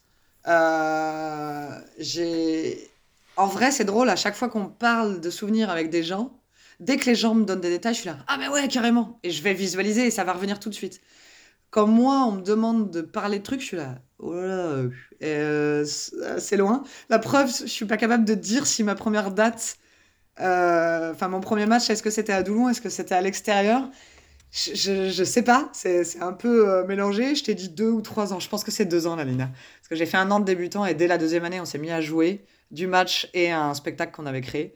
Et, euh, et ensuite, avait, on a créé les lutins euh, en, en 2012. Euh, et après, j'ai fait lutin, euh, cidre. Et après, je suis arrivé au, au cito et puis court citron, etc. etc. Non, j'ai une mémoire un peu. euh, un peu, euh, un peu de poisson rouge. Mais il y a des impros qui reviennent de temps en temps, comme celle des, des trois femmes de marins dont tu parlais tout à l'heure. Ouais, celle-là où effectivement j'ai été capable de te citer euh, le- le- mon personnage de pervers narcissique euh, dans Cookie. Oui, oui, il y a des trucs qui reviennent. euh, ouais, ouais, quand même. Globalement, c'est les moments forts qui reviennent, les spectacles où émotionnellement j'étais pas impacté, j'ai du mal à, à- à m'en souvenir. Euh, Ouais, ouais, ouais. Est-ce qu'on peut essayer quand même de plonger dans quelques souvenirs? Dans ma mémoire. On va essayer. Euh, Sachant qu'il n'y a pas de... Ça reste une vérité du moment, ce que je vais te demander. Ok. Par exemple, si je te demande de me... euh, le meilleur spectacle d'impro que tu aies vu, là, le premier qui te vienne à, à l'esprit, qu'est-ce que c'est? C'est Peut-être que demain, ce sera une autre réponse, mais peu importe, en fait. Là, la première réponse qui te vient, Ouais. Euh, T'as vu, je ferme les yeux pour. euh, Ça se verra pas au podcast, mais ça montre à quel point j'ai besoin d'aller chercher loin dans ma mémoire. Je ferme les yeux pour voir euh, euh, le meilleur. Et encore une fois, derrière le meilleur, tu, tu Ouais, mets en ce fait, que, c'est tu un, mets ce un que tu spectacle qui m'a marqué. Je, je- je pense quand même qu'un spectacle qui m'a marqué, c'est euh, euh, The Party, spectacle de la Morsure, qui est donc une compagnie de Rennes, avec laquelle euh, j'ai j'ai appris et avec laquelle j'ai joué plusieurs fois, euh, avec laquelle euh, je travaillais sur la... Enfin, ils m'ont fait travailler sur leur mise en scène, ce qui était très très intéressant. Euh, et The Party, c'est l'un de leurs premiers spectacles, je crois, de mémoire. Euh, enfin, dans les premiers. Et je suis à Rennes, je crois, quand je le vois, enfin à Melez, dans la, dans la salle où il joue. Euh, je me rappelle qu'il y a Julie Galibert sur scène, forcément Marie Parent, Laurent Mazet, les autres. ils étaient pas que trois, parce que The Party, ils sont, ils sont 12, 13 sur scène, donc c'est pas possible qu'ils étaient que trois. Euh, Alors oui, c'est un spectacle qui euh, reproduit une fête. Une fête. Ouais, exactement. C'est un spectacle euh, longue forme qui dure une heure et quart, une heure et demie. C'est c'est quasi en temps réel, c'est-à-dire c'est le temps d'une fête. Ils sont euh, entre 10 et 15, je crois, sur scène. Euh, et euh, on a des, des, des, des apartés publics qui nous permettent de connaître les, les personnages qui se présentent. Et puis, c'est euh, euh, ancré dans, dans le réel, dans le sens où ils, ils boivent réellement sur scène. Ils, ils ont de l'alcool, ils ont du non-alcool aussi, mais voilà, ils ont de la bouffe, ils ont... Et c'est un spectacle qui part en chaos, réellement, euh, jusqu'à ce qu'il y ait... euh, Ah, mais c'est ce que je révèle la fin. Non, je révèle pas la fin. Mais Jusqu'à ce que ce soit pire que le chaos. Euh, et ce spectacle euh, m'a marqué pour plein de choses. En fait, il m'a marqué notamment parce que j'ai été embarqué. C'est ce que je te disais tout à l'heure, j'ai- j'aime embarquer les gens. Et je crois que moi, un bon spectacle d'impro, c'est un spectacle où je ressors en me disant Waouh, il s'est passé un truc, tu vois, j'ai pas juste vu quelque chose. J'ai. j'ai- J'étais dedans avec eux, quoi. J'ai. Ça m'a fait penser à mes propres soirées. Euh, The Party. euh, c'est pas bon signe. Oui, alors non, tu, tu l'as déjà vu, The Party, du coup? Non, mais j'en ai fin? entendu parler. Ah oui. Ah oui. Euh, non, alors à mes propres soirées, ah, ah, mais qui partent en chaos, mais qui s'arrêtent avant que ce soit vraiment le chaos. Je crois. Mais quoi que j'ai quelques. ah, bref. Euh, mais surtout, ce qui était ouf pour moi, c'est de se dire, euh, à ce moment-là, je suis encore jeune improvisatrice et jeune comédienne, et je me dis. euh, euh, Enfin, même non, d'ailleurs, dans ma tête, à ce moment-là, je suis loin d'être comédienne, et je me dis, euh, ouais, on peut faire ça en fait. Je suis formé au match. euh, je, je, je suis, je suis, euh, on peut faire ça, ça veut dire on peut, on peut créer du chaos, on peut jouer pendant une heure et demie, on peut utiliser euh, les playlists. C'est là où je découvre le pouvoir de la musique aussi. Et où du coup, moi, dans, dans les spectacles que je fais ou quand j'aide à la mise en scène les élèves, la musique, elle a une place hyper importante. Et dans mes ateliers, hein. mes troisième années, par exemple, cette année, là, quand on avait atelier, on commençait par euh, 20 minutes à 30 minutes d'échauffement en musique dégager tous les jeux d'échauffement autres pour centrer là-dessus, puisque je sais à quel point on travaille des milliards de choses, à quel point ça permet de se connecter au corps. euh, de, de... Enfin voilà, la musique c'est un, un super truc, et je crois que je découvre ça aussi à travers, euh, à travers The Party à ce moment-là. Voilà. Et, et je pense que c'est le début de mon histoire d'amour avec la morsure, d'ailleurs, The Party potentiellement. Je sais pas si, tu vois, j'avais déjà fait un atelier avec eux ou pas, ou si, ou si derrière, justement, je me dis, mais il faut que j'aille bosser avec eux, j'adore, c'est incroyable, c'est génial. Et d'ailleurs, et d'ailleurs, j'avais fait venir. euh, J'étais présidente de, de ma troupe, du coup, des lutteurs gi- givrés. Et j'avais fait venir Christophe Le euh, à Nantes pour nous faire travailler The Party avec la troupe. J'avais tellement surkiffé. J'ai fait Ah, vas-y, les- allez, on va... ça va être génial. Alors, oui, ça va nous. Ça va changer de nos, nos camarades qu'on met en scène. Je vous avoue, ça va pas être la même chose, les gars, mais ça va être génial, je vous dis vraiment. Et, et voilà, je crois que c'était un super truc aussi de le bosser avec. euh, avec les potes, avec la troupe, euh, de voir à quel point effectivement, oh là là, on n'est pas dans le même euh, registre de jeu. Et euh, ouais, ouais. euh, super spectacle. Et est-ce que, à contrario, tu as un pire souvenir d'impro que tu aies vu ou que tu aies joué? Ou est-ce qu'il a été complètement inhibé? Euh, jouer, oui, sans hésitation. Vu, ben, on verra après si j'ai un pire souvenir de truc vu. Euh, mon pire souvenir d'impro, c'est l'une de mes premières dates. Donc, soit la première, soit peut-être aller la deuxième. Euh, on est en déplacement à l'extérieur, je vais pas citer le nom de la ville, parce que peut-être il y a encore des improvisateurs là-bas. Près d'Orléans, je crois, un truc comme ça. Euh, donc avec Céline le marié, et puis on est, on est, voilà, on va pour un match d'improvisation. Et là, on arrive, et je crois que même depuis, j'ai jamais vu Céline s'énerver comme ça. Tout en restant hyper calme parce qu'elle était sur scène. Mais c'est dire, mais c'est- quoi ce bordel? Euh, Comment te dire? Je, pense qu'ils avaient choisi toutes les catégories euh, clownesques. Mais c'est même pas clownesque. En fait, c'est pire que ça. Je cherche un terme encore plus méchant parce qu'en réalité, c'est quand même. Euh, on a eu le droit à euh, une catégorie chamallow. L'objectif étant d'avoir tout le temps le plus possible de chamallow dans la bouche. Ok? Bon, tu te dis sur un match d'impro, t'en as une comme ça, allez, on va faire rire le public, ok. On a eu le droit à une catégorie, t'as vu, je me rappelle encore des catégories. Ouais, je- Euh, une catégorie, mais euh, je crois que c'est aussi ce qu'a fait mon, mon j'allais dire mon éthique d'artiste et de coach, de se dire ah non mais ça jamais en fait. Ça pour moi c'est pas du, c'est pas ça l'improvisation en fait. Faut arrêter les gars, ça c'est c'est n'importe quoi.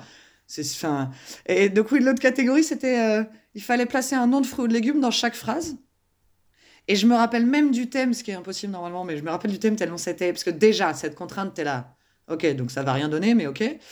Euh, et euh, le thème, c'était le cancer de Walt Disney. Autant te dire que je crois que c'est la, la- la première impro de ma vie où je rentre en réserve et je suis resté. Enfin, en- euh, voilà, je suis. J'ai pas réussi à me lever parce que je comprenais rien à l'histoire et que déjà à cette époque-là, c'était hyper important pour moi de raconter des histoires qui se tenaient, alors que j'avais à peine un an d'impro derrière moi, mais c'était vraiment primordial. Et là, j'étais. là, ça veut rien dire, les gars, c'est ridicule. euh. Voilà, donc c'était très compliqué, mais je me rappelle aussi à ce moment-là de Céline Marié qui est à la fois, à la fois agacée, tu le sens, et à la fois genre, allez, on lâche rien, on y va, on y va. Euh, euh, sur- ou sur les comparés, elle, bah elle- elle- ouais, elle nous mettait des, des, des, des mises en scène magnifiques. je me rappelle, elle nous dit, euh, allez là, une comparée, ça va être chouette, on va faire un truc chouette.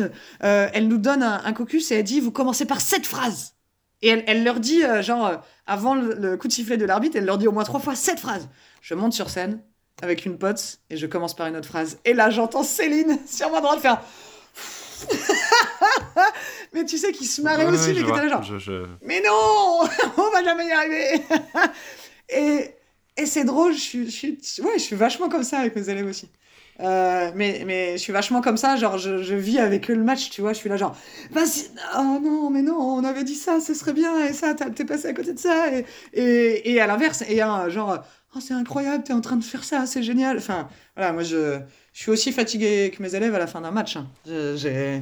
L'énergie que je mets, elle est, elle, est folle. Donc ouais, non, ça c'est vraiment le pire souvenir d'improvisation que j'ai joué et, qui me permet de me dire plus jamais en fait. Euh, Pour moi, les catégories, ça a un sens euh, et ça doit avoir un sens qui doit servir à l'histoire ou permettre aux improvisateurs de, montrer leurs compétences de comédien improvisateur aux, spectateurs, tu vois. C'est, je, enfin voilà.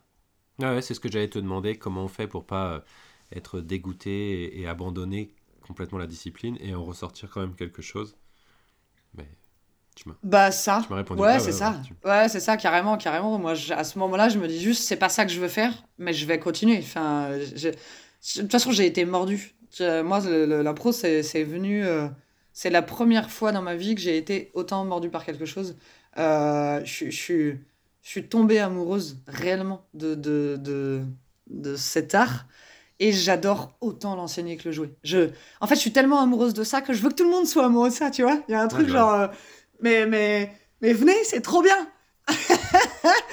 Euh, donc, euh, ouais, ouais, ouais. Donc non, j'ai pas du tout été dégoûtée. Et puis, on a, on a eu une Céline qui nous, qui nous a accompagnés jusqu'au bout, euh, avec qui on a débriefé. On est retourné faire des matchs parce qu'il y avait déjà d'autres dates de prévues. Donc, bah, derrière, on a vécu d'autres choses. Enfin, voilà. Ok.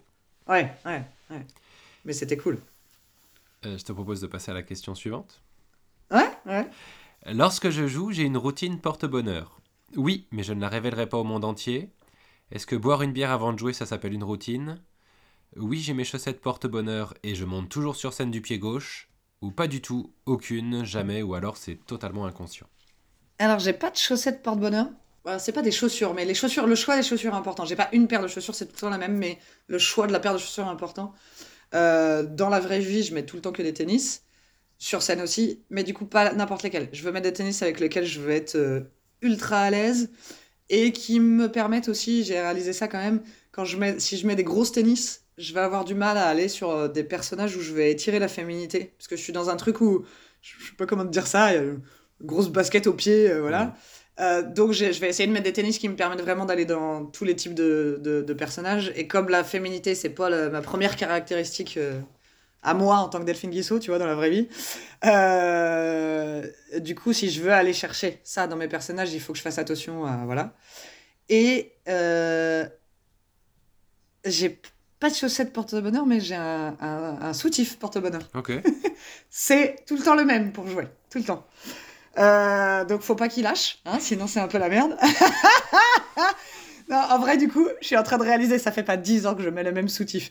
Mais donc j'ai dû en changer une fois Genre, tu vois, un qui a dû tenir 6 ans et l'autre, je l'ai depuis, euh, depuis 3-4 ans. C'est le même, j'ai besoin d'être ultra à l'aise dans, dans, dans, voilà, dans mes sous-vêtements pour pouvoir, euh, pour pouvoir jouer pleinement. Ça veut pas dire que je vais les utiliser, hein, mais. et, et, et, si jamais il s'avère que euh, ce jour-là, tu, tu, tu, tu, ne l'as pas avec toi?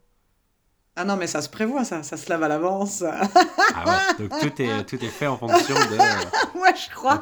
En vrai, non, en vrai, si je l'ai pas. Euh, c'est pas. En fait, euh, je suis pas. C'est pas un gris-gris. C'est une routine. C'est un truc hmm. euh, pour potentiellement.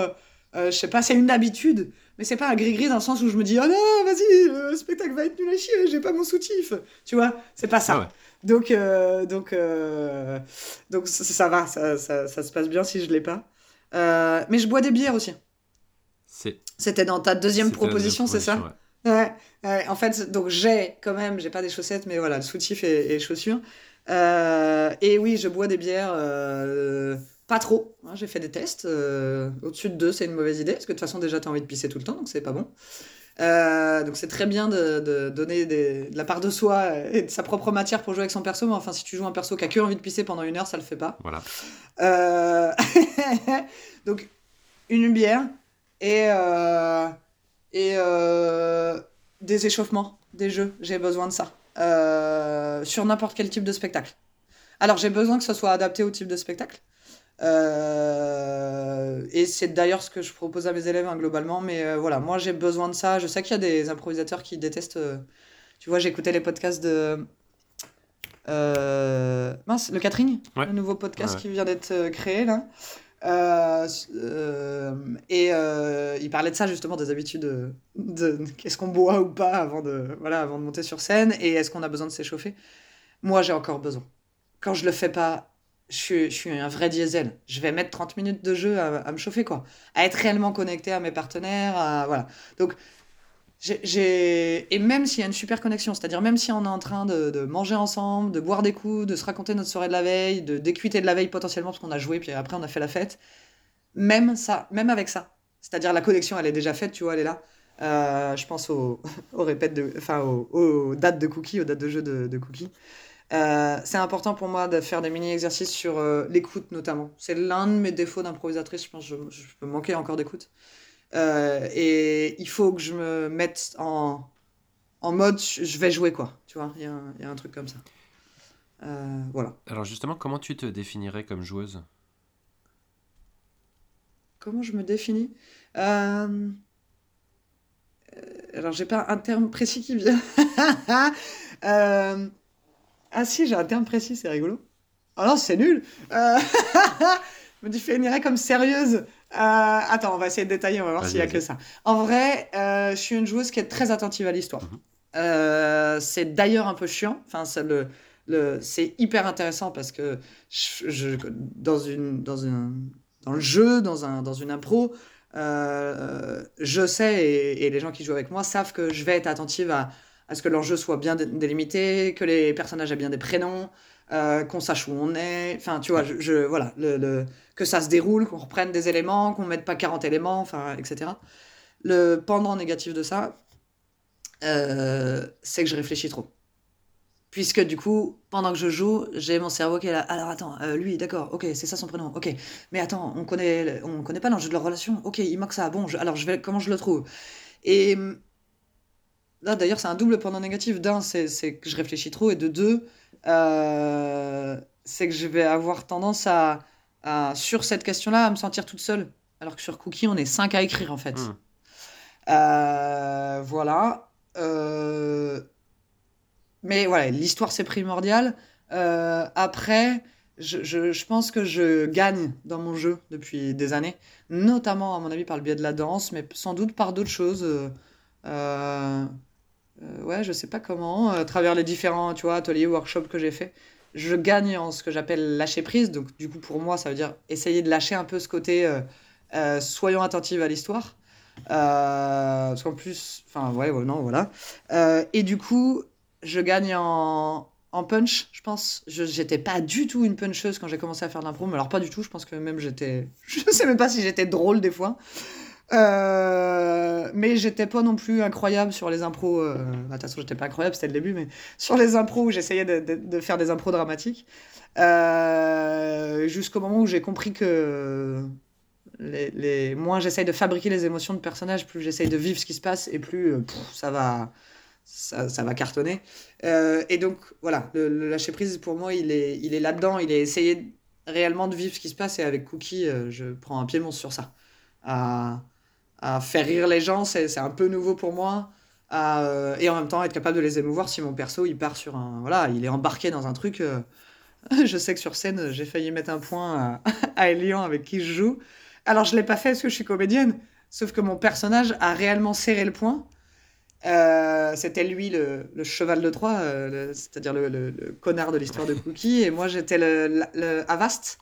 Euh, euh, donc euh, je l'ai dit au tout début du podcast, mais Cookie c'est un, spectacle qui traite du parallèle entre les virus informatiques et les relations toxiques. Donc en fait on a chaque, chaque comédien a une couleur de virus informatique entre guillemets. Donc il y a le héros qui a pas de couleur de virus, il y a le Avast qui est que tu jamais? Ok. Euh, spam et cookies qui sont bah, les gens qui, qui te font un peu chier, hein, mais bon, voilà, qui sont pas forcément ultra dangereuses pour toi, eh, quand même, euh, c'est un peu relou. Et puis le cheval de Troie qui est l'extrême euh, que tu vois pas venir. Et donc ce jour-là, Elian était le cheval de Troie et il fait un truc, mais mon personnage est tellement vénère, il fait un truc à, je crois que c'était ma frangine ou ma meilleure pote, j'ai un doute. Et moi je suis à Vaste et j'ai armé mon poing et là j'ai fait alors non du coup en vrai je peux pas Euh, mais ça c'est génial pour moi de ressentir que la colère de mon perso elle est venue euh, corporellement m'investir et que du coup euh, je l'ai poussé et je l'ai insulté sur scène voilà là c'était le perso qui avait pris Enfin, la dessus. comédienne qui avait repris le corps du perso, on sait pas dans quel sens, mais. Euh, Donc euh, voilà, je me suis perdue, je sais plus quelle était ta question, avec quelle joueuse je suis. Euh, donc j'adore vivre des émotions et c'est important pour moi d'en faire vivre euh, au public, de les faire rire et ça c'est quelque chose qui évolue, mais je crois que je suis a priori quand même une, une cérébrale et, et, et attachée à l'histoire. Alors attention, dans la prochaine question, il y a potentiellement un placement de produit glissé très subtilement. Très bien. Si je veux voir de la bonne impro, je vais à la fabrique à impro évidemment. Il faut l'avouer, la plupart du temps, je la trouve à la fabrique à impro. Je regrette beaucoup de ne pas pouvoir aller plus souvent à la fabrique à impro, ou mea culpa, je ne suis jamais venu à aller fabrique à impro. En vrai, je suis beaucoup venu à la Fabrique à Impro pour animer mes propres ateliers, pour jouer avec Cookie puis avec euh, euh, Maestro, le spectacle Maestro. Euh, mais je crois que je suis venu qu'une fois voir de l'impro à la Fabrique. Je pourrais quasiment répondre, mais à coup de pas, je suis jamais venu. Je suis venu voir un, un spectacle de l'un des élèves du CITO. Euh, J'ai pas le nom du spectacle, mais je sais que c'était un spectacle mis en scène par euh, Timothée Degrasse, qui fait partie du collectif. Au- Au-delà de, au- au- au-delà de la blague euh, sur, sur, sur la fabrique à impro, Sur, sur la fabrique. euh, qu'est-ce que qu'est-ce que ça peut apporter pour toi, de positif comme de négatif, d'avoir un lieu dédié dans sa ville? Je pense que le positif, ça peut permettre qu'il y ait plus de visibilité sur le, sur le théâtre d'improvisation. Euh, plus de visibilité auprès potentiellement d'un public qui ne connaîtrait pas le théâtre d'improvisation. Euh, je pense que le point négatif, c'est enfermer le théâtre d'improvisation dans un, une réalité qui est quand même un peu qui est quand même un peu là, qui serait de dire le théâtre d'improvisation c'est pas du vrai théâtre donc c'est pas joué dans les théâtres. Tu vois ce que je veux dire? Euh, et je sais que c'est un- c'est une réalité qui existe. Euh, je, alors, personnellement, j'arrive à jouer dans, des théâtres, euh, mais ça, du théâtre d'impro, mais ça a mis du temps. La première fois qu'on a été voir avec les lutins Givry le théâtre du Cyclope, il y avait, je crois jamais, ouais, il y avait jamais eu de théâtre d'improvisation. C'est la même année en fait, ils ont le théâtre du Cyclope a, proposé aux lutins Givry de jouer et au Malin ou au Malin l'année d'après d'ailleurs. Non, pas au Malin, euh, pardon, au Coyote à l'huile. Euh, mais il y avait jamais eu de et ça donc c'était il y a un truc genre 6-7 ans. Et avant, il y avait jamais... le théâtre du Cyclope existe depuis plus longtemps, il n'y avait jamais eu de théâtre d'impro. Donc, on sait que c'est une réalité où le théâtre d'impro, il peut encore être vu comme un, un théâtre de seconde main. Euh, et du coup, pour moi, c'est le pendant négatif. D'avoir un lieu euh, dédié au théâtre d'improvisation, c'est de se dire, bah voilà, merde, en fait, on peut pas jouer dans les vrais théâtres, donc on, on- on crée un vrai lieu pour ça. Euh, après, si ça permet de faire connaître le théâtre d'impro, euh, T'as l'impression que c'est le cas? Que les improvisateurs, improvisatrices ne peuvent pas jouer dans d'autres théâtres? Ouais, c'est ce que je te dis. Je pense que c'est, c'est potentiellement de moins en moins le cas, mais, euh, mais euh, c'est, quoi ce haussement de sourcil? Non, parce que en fait, euh, effectivement, il y a 6-7 ans, l'impro n'entrait pas dans les théâtres. Ouais, ouais, ouais. Maintenant, euh, bah, je pense que dans Il y en a partout. tous les théâtres, alors pas tous les théâtres, mais dans la moitié Mais des je- théâtres de Nantes, il y a de l'impro qui se joue. Eh, c'est marrant, j'ai pas encore cette impression-là. Euh, mais t'as raison, il y en a vachement, mais j'ai l'impression que c'est pas encore. Bah, au TNT, ça y joue, au Cyclope, ça y joue, au Crapaud Ouais. Roi, ça y joue, à Belleville, ça y joue, au Théâtre Sans Nom, ça y joue. Euh, il reste le Théâtre de Jeanne, le Théâtre Beaulieu, la, la Ruche, enfin, je, je vais en oublier. mais- Non, à la ruche, ça joue Ça joue Ah bah Ça joue du théâtre d'impro Euh, Oui, bon, alors d'accord, je, je, je dis des. Oui, oui, non, c'est pas faux. Euh, Mais ça pourrait faire ça, ça pourrait En fait, ça pourrait euh, créer ça, ouais, c'est ça. Ouais, ouais, dans, non, mais sur- dans- sur dans- ça, on dans est d'accord. dans cette image-là. Euh, Après, Et c'est- euh, pas Ouais. encore assez dans les autres théâtres. On Ouais. ouais, c'est- pas forcément sur le, sur, sur le. Ouais, c'est ce que je te dis, il y a de moins en moins de freins, mais on sent que c'est encore euh, quelque chose. voilà. C'est le début. Ouais, ouais, ouais. Euh, C'était quoi la question de base? Tu vois, ça, c'est mon problème de mémoire. C'était ça, c'était euh, qu'est-ce que ça peut avoir de positif ou de négatif Et négatif, non, ta question avant, euh, sur toute la- sur, sur, euh, avec toutes les réponses possibles sur la fabrique à impro.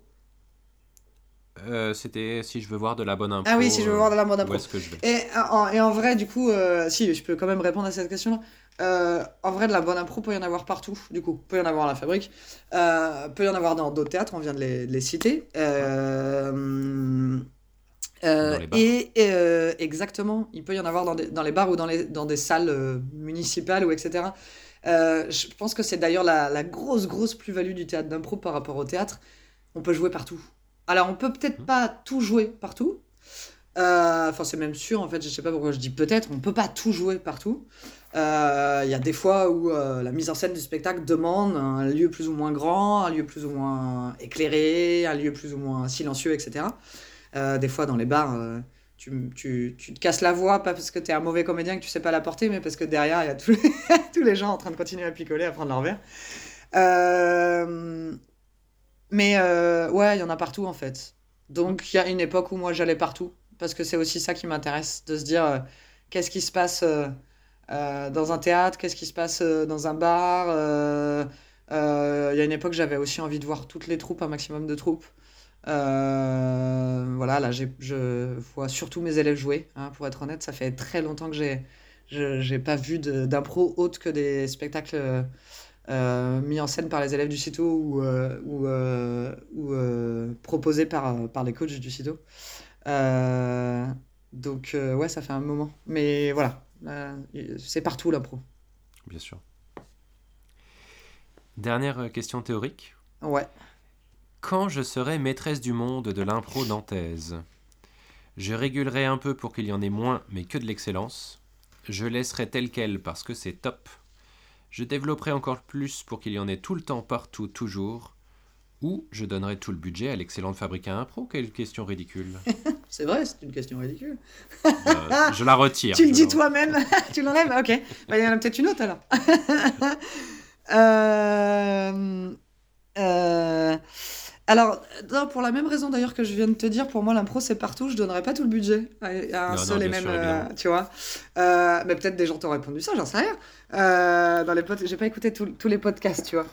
Euh, Moi, je, je laisserais tel quel, je pense, globalement. C'est-à-dire que je trouve qu'il y a une époque, il y a 5-6 ans, où le lien entre les troupes avait du mal à se faire. Il y avait plein de troupes à Nantes, mais qui jouaient les unes à côté des autres sans se connaître. Et puis, euh, il y a une super. Enfin, une- oui, il y a la super asso euh, catégorie libre qui a fait en sorte qu'il y ait du lien entre ces troupes-là. Le lien est maintenu. J'ai l'impression, en tout cas, moi, alors je suis depuis un- de- d'un peu plus loin, mais j'ai l'impression que le lien est maintenu entre les troupes. euh, voilà, notamment, je sais qu'à la fabrique, vous proposiez un truc le jeudi avec. J'ai lycée euh, Derby. Ouais, voilà, c'est ça. Euh, trois élèves de, de deux troupes différentes. Enfin, euh, six élèves en tout, du coup, mais voilà. Euh, donc, ça veut dire qu'on continue à créer du lien. Je sais que les troupes s'invitent entre elles, enfin, etc., etc. Euh, donc, pour moi, ça, c'était l'un des objectifs à atteindre. Je déteste quand on fait potentiellement la même chose et, qu'on se regarde en chien de faïence. Euh, donc, ça, c'est un... Donc, tu vois, là, je changerais rien par rapport à ça. Euh, Peut-être juste, je mettrais de l'argent. euh, Ah oui, tu... ah, c'est drôle. Être la maîtresse du monde de l'impro pour moi, c'est avoir plein de thunes. Mais c'est ça, j'ai une baguette magique, je peux faire ce que je veux. Bien sûr, Bon. bien sûr. Ok. euh, Donc, si j'avais plein de thunes, euh, je créerais euh, plein de bars, j'aurais le droit d'ouvrir du coup, avec des scènes plus adaptées pour les. C'est-à-dire, je... c'est marrant, je créerais pas plus de théâtre, mais Mhm. parce que je pense que le bar a un vrai potentiel. Euh, il se passe pas la même chose dans un bar que dans un théâtre. Euh, ça permet pas forcément aux mêmes comédiens aussi. Euh, tu, tu, tu, tu demandes à des joueurs débutants d'aller jouer au théâtre, potentiellement, euh, quand je dis débutants, après un ou deux, deux ans d'impro, ils vont te dire Ah, ça va pas, j'ai bien peur, euh, rien. Euh, et potentiellement, les gens qui vont avoir vu vont se dire oh là là, payer le prix du théâtre pour ça, etc. etc. Euh, dans le bar, ça permet à tout le monde de jouer tout de suite, c'est ça qui est hyper intéressant avec l'impro. Mais du coup, on manque de bars déjà à, Nantes et, euh, et on manque de bars avec des, des scènes euh, assez chouettes, avec, tu vois, genre une salle à l'étage, le bar en bas, ou enfin voilà, des, choses comme ça. Euh, donc je créerais ça. Qu'est-ce que je fais si je suis la maîtresse du monde de, de l'impro nantaise? Oh, je crois que de manière égoïste, je crée une école pour, pour le CITO. Mais une vraie école, un bâtiment, tu vois. D'accord. Que ce soit pas juste euh, un nom euh, théorique. Euh, je crée un bâtiment dans lequel potentiellement il y, a, il y a quatre salles pour qu'on puisse avoir quatre ateliers en même temps les- le soir. Euh, et euh, parce que je crois que j'ai toujours eu envie de ça et que j'ai jamais eu les moyens, mais peut-être je crée un théâtre. Ah, mais alors du coup, la question c'est est-ce que ce, ce théâtre sera spécialisé en pro Au vu de ce qu'on vient de se dire. Euh, Et alors, réponse? En fait, je pense que j'aurais envie que ce soit un outil, si c'est dans l'école du CITO, accessible en priorité aux élèves du CITO. Euh, donc clairement, là, c'est mon petit côté égoïste, genre, vas-y, c'est les miens. euh. Euh, Ah, mais c'est marrant, tiens, je sais donner des réponses par rapport à la fabrique, puis je sais pas si moi je crée un théâtre. Alors, je pense que j'aimerais bien que ce soit les deux, du coup, potentiellement. D'ailleurs, même si je vais plus loin, mais en réalité, j'avais jamais réfléchi à la question, hein, parce que j'aurais jamais autant d'argent, euh, ça m'intéresserait qu'il y ait de la danse et de la musique. Que ce soit un, en fait, que ce soit un lieu de, d'art au sens large. Euh, potentiellement des expos de peinture. Oui, ben voilà, en fait, j'ai trouvé. En fait, je veux que ce soit tout ça. Et d'ailleurs, il y aura un bar, hein. Ah, c'est évident, dans une partie du, du théâtre. Ouais, ça fait partie du. Pour moi, c'est ce qui fait partie de la, la, de, de la facilitation de la connexion euh, des gens aut- aut- autour du théâtre, que ce soit avant ou après une pièce, que ce soit euh, après un atelier d'impro. Pour moi, c'est comme ça qu'on crée du lien plus facilement. Qu'est-ce qu'on voit pas assez en impro? Qu'est-ce qu'on voit pas assez? Alors, euh, bon, c'est là où effectivement, comme ça fait longtemps que j'ai pas été voir de trucs. moi, je trouve qu'il y a une belle diversité. Ok. Euh, peut-être qu'on voit pas assez ça dans des lieux autres, mais que euh, théâtre et bar. Euh, peut-être que ça pourrait être intéressant d'aller jouer en prison. Je dis ça, voilà, tu vois, un peu, un peu au hasard la prison, mais d'aller jouer dans des espaces autres, auprès de publics qui n'ont pas accès à l'improvisation de manière, euh, tu vois, euh, euh, aisée, qui ne savent même pas que ça existe. Là, je, il n'y a pas longtemps, je suis intervenu auprès d'ados du quartier, enfin, qui habitent en gros près du quartier de Malakoff. Mhm. Euh, des ados qui n'ont absolument jamais entendu parler de théâtre d'impro, qui n'ont jamais rien vu, potentiellement qui n'ont pas vu de théâtre non plus, mais qui connaissent parce qu'ils sont au collège, donc tu vois, ils ont entendu parler. Euh, c'est magique, hein, les impros sont pas du tout les mêmes que mes ados que j'ai euh, au cours Citron, euh, en Ah, centre-ville, oui, oui, voilà. Forcément, ouais. Euh, j'ai eu le droit à une, à une bijouterie dans laquelle il y avait plus de voleurs que de vendeurs. Et donc je les ai charriés en disant Mais sinon, dans une bijouterie, parce qu'il y avait vraiment que des voleurs au début sur scène, mais ils étaient morts de rire à positionner leurs voleurs. Et moi j'étais là, mais c'est génial, c'est hyper intéressant. Euh... ah, Peut-être on peut placer d'autres choses. Euh, Pareil, je, leur ai demandé de, de faire une scène dans un grenier, puis ils m'ont regardé genre Euh, C'est quoi un grenier? Et Ouais, j'ai ouais. fait Ah bah oui, je suis con. Ah oui, c'est quoi un grenier? Euh, Et ouais, ça m'intéresserait, tu vois, de, de, de... qu'il y ait de- du jeu ailleurs. Moi, je me rappelle qu'avec les, les lutins givrés, on essayait, on avait le... Notre atelier était dans la salle de diffusion de Malakoff. Euh, pas la salle de diffusion, pardon, dans une salle à la maison de quartier de Malakoff. Et dans la maison de quartier de Malakoff, il y a une salle de, de spectacle qui s'appelle la salle de diffusion. Et on avait euh, tenté, quand on a organisé un match avec euh, les candidats, non, non plus. Bon, bref, une équipe de Bordeaux, décidément, mais si c'était les candidats, attends, du coup. Euh, on les avait fait venir et on s'était mis en lien avec l'équipe de quartier de Malakoff pour faire venir du public de Malakoff. C'était important pour nous que ce spectacle-là, s'il avait lieu au sein de Malakoff, qu'il y ait du public qui vienne, mais ben, en tant qu'AS, je savais que si on n'allait pas, par le biais des professionnels qui travaillent déjà dans le quartier, chercher les gens, on n'aurait personne. Et, euh, et ouais, ça c'est important pour moi, mais ça c'est ouais, ma casquette d'AS, je pense, qui, qui joue ça, tu vois. Mais euh, ouais, d'aller proposer de l'impro à des publics qui. euh, ou en campagne aussi, je pense. Tu vois, on reste vachement à Nantes, hein. je crois. Hein. On est. On est Il y a une troupe, tu vois, qui, qui joue du côté de, de la Cocotte Minute, là, qui va jouer du côté de Sainte-Pazène. Et, mais je trouve assez intéressant d'aller jouer aussi euh, un peu en dehors de Nantes. Euh, Je te propose de passer euh, aux épreuves pratiques. Ok, ok, ça marche. Euh, première épreuve pratique, euh, je te donne un thème, tu me donnes un caucus? Euh, Ou tu me dis de quoi parle l'impro? Ok, ça marche, très bien. Euh, Premier thème, une chance sur deux. Ok, euh, c'est euh, un couple de femmes qui euh, sont engagées dans un, dans un projet de, d'enfants et qui donc vont faire des fives, etc. Allez, on va, mettre on va les mettre en Espagne, parce qu'il y a du soleil, tout ça. Et là, globalement, on arrive à la... c'est la dernière, euh, c'est leur dernière chance en fait, euh, voilà. Et il y a, euh, je sais pas, on va dire qu'il reste plus que deux, deux, deux ovules fiables ou un truc comme ça, et que du coup, je sais pas comment ça marche une, une fibre. il reste plus que deux trucs fiables, et il faut choisir lequel on va, on va injecter, parce qu'après de façon financièrement en fait elles peuvent plus en faire, voilà, en gros. Hein, Ça démarre comme ça. Ça marche. Marie, Émile et moi. C'est trois jeunes. Euh, trois jeunes euh, adultes, euh, 18-20 ans à peu près, euh, voilà. Et, d'ailleurs, la, troisième s'appelle Mathilde. Donc, en fait, c'est Marie, Émile et, et Mathilde. qui partent en week-end ensemble. Et en fait, Marie et Émile sont en couple. Sauf que Mathilde est très attirée par, par Marie. Euh, et qu'elle est aussi très attirée par Émile, d'ailleurs, par les deux, et que du coup va naître durant ce week-end une histoire, euh, euh, une histoire d'amour entre les trois. Voilà, je t'ai raconté la fin de l'histoire. C'est peut-être le début. hein. Ouais, c'est vrai.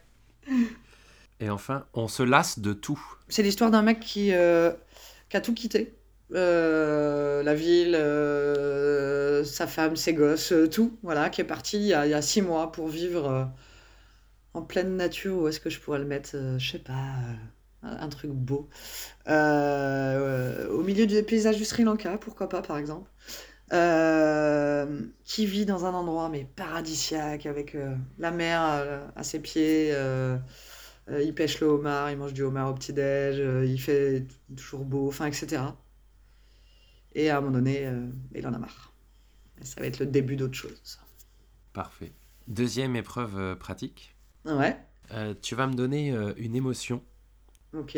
et ensuite, euh, moi, je vais te donner une série de personnages et tu vas me dire comment ces personnages vont exprimer cette émotion. Qu'est-ce qu'ils vont dire Une émotion, on peut prendre. on va faire simple, la peur. Comment une teinturière va exprimer la peur. C'est discret, je pense, c'est un peu timide, tu vois. C'est un. C'est. même si c'est une grosse peur, ça va faire des. Oh c'est un peu réservé, cette peur, ça, tu vois. Ça doit pas trop euh, se montrer. Euh, donc physiquement, pareil, il se passe pas grand-chose. Peut-être juste au lieu d'avoir euh, le corps un peu détendu, elle, elle, elle, elle joint ses mains. Voilà. C'est ouais, une peur réservée. Ok. Comment une hôtesse de caisse de chez Flunch pourrait exprimer la peur? Alors, ça, putain, la caricature. Euh, mais c'est bon, c'est ce qui vient spontanément. Euh, je vois euh, une. je la vois assez vulgaire en fait, avec un. Genre, tu sais, j'imagine, je sais pas, elle est en train de faire les galettes là, à Flunch, et puis ça crame, ça prend feu à un endroit, elle va être Oh putain Oh putain Voilà, ça peut être assez vulgaire dans la réaction. Mais par contre, très réactive, très. Elle, va- elle est pas paralysée par la peur. Elle va, voilà, elle gueule, mais hop, hop, hop, elle, elle, je sais pas, elle récupère un, je sais pas comment on éteint du feu, un seau d'eau, un truc. euh. Euh, voilà. Ça marche. Comment une étudiante thésarde en biologie exprimerait-elle la peur? Je pense que c'est une peur viscérale chez la, chez la, là, c'est un truc. euh, donc elle, elle exprime ça. euh, j'ai pas de phrase qui vient, mais ça va être très fort chez elle. Ça va être, ça va prendre toute la place et euh, elle va se réfugier euh, très vite dans un endroit où elle, elle a besoin de se sentir. Elle va s'enfermer quelque part, tu vois, je sais pas, aux toilettes ou même si c'est une peur qui est pas liée à un objet extérieur, tu vois, mais elle a besoin de se sentir euh, enfermée puisque c'est c'est trop, c'est c'est pas quoi faire, ça, ça, ouais, ça prend toute la place et potentiellement, si la peur est un peu trop importante, peut-être elle va euh, s'enfermer dans sa chambre et- d'étudiante et pleurer pendant. enfin, les thésardes, euh, elle a peut-être plus qu'une chambre, mais voilà, elle, elle- et s'enfermer dans un endroit et pleurer pendant une semaine. Et enfin, comment Cléopâtre exprimerait-elle la peur? Elle l'exprime pas, Cléopâtre. Elle l'exprime pas. Elle a pas peur, c'est Cléopâtre, ça va pas la tête. ouais, je pense. Allez, peut-être un haussement de sourcil droit. Ouais, tu vois, un petit. Voilà, c'est tout. Très bien. Je vais maintenant délibérer. Ok.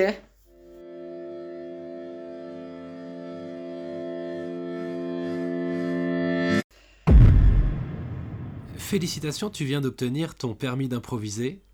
Alors, quand on pourra ressortir de chez nous, comment comptes-tu l'utiliser? Il permet quoi ce permis d'ailleurs que je.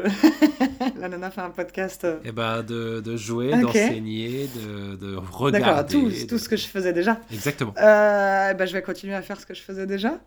Euh, voilà, globalement, euh, après, j'ai un, j'ai un projet que j'avais démarré euh, en, septembre de cette année, qui était de proposer de l'atelier entre midi et deux. euh, euh, c'était au Cyclope, ça s'appelle l'Entracte. J'ai pu le faire deux fois, je l'ai annulé six fois. Au bout d'un moment, j'ai dit, bon, je l'ai plus annulé que fait, c'est un peu chiant. Ça, je, je veux le reprendre. Ça, ça m'intéresse vachement de proposer un truc. C'est à la carte, ça veut dire les gens, ils peuvent venir une fois, ils peuvent venir dix fois, ils font ce qu'ils veulent. Ils ont fait de l'impro, ils en ont pas fait, je m'en fous. C'est un gros travail d'adaptation pour moi, mais j'adore l'idée. Euh, j'ai toujours eu envie de faire une activité entre midi et deux, et je trouve que l'impro, euh, trop bien, c'est facile d'accès, c'est relax, et tu, tu, très vite tu déconnectes du boulot. Euh, ça, mettre en scène mes élèves. Ouais. Mes troisième années, c'est ce qui était prévu dans le déroulé pédagogique de cette année. J'ai commencé à créer un spectacle et j'espère continuer à, à avancer sur l'écriture de spectacles et à les faire jouer, à pouvoir les faire jouer là-dessus l'année prochaine. Voilà. Euh, qu'est-ce que je ferais, tu vois, des milliards de trucs. Euh, je, je- là, j'ai des, des projets, je vais essayer de contacter des, des entreprises pour proposer mon intervention, euh, donc plutôt sur de l'impro appliqué, là. euh, je pensais aux écoles d'assistance sociale et, euh, et euh, un pari un peu fou, mais pourquoi pas. Je me suis dit, je vais proposer à Mythique de proposer des ateliers d'impro pour que les gens se rencontrent autour de l'impro. D'accord. En fait, c'est c'est un super outil, l'impro. Euh, Peut-être même ça existe déjà, mais euh, je crois pas euh, que Mythique propose ça. Donc euh, voilà, je me suis dit, bon, ça a l'air d'être une grosse entreprise s'ils ont de l'argent. Ok, trop bien. Voilà. D'ailleurs, si quelqu'un écoute ce podcast et connaît quelqu'un qui travaille à euh, je peux avoir besoin d'un contact. Ça m'aiderait à... à avancer sur ce projet. Parfait. Mais voilà, en, en gros, dès qu'on dès qu'on peut, je rejoue, je joue Cookie. Je, voilà, là, on répète pour Cookie. J'ai qu'une envie, c'est qu'on soit sur scène. Euh, j'ai envie d'enseigner, j'ai envie. euh, voilà, en gros. Merci Delphine.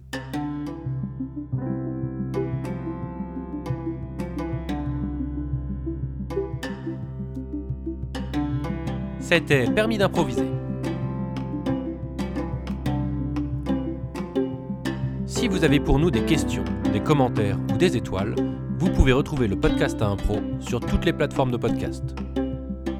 Et sinon, rendez-vous bientôt à la Fabrique à Impro.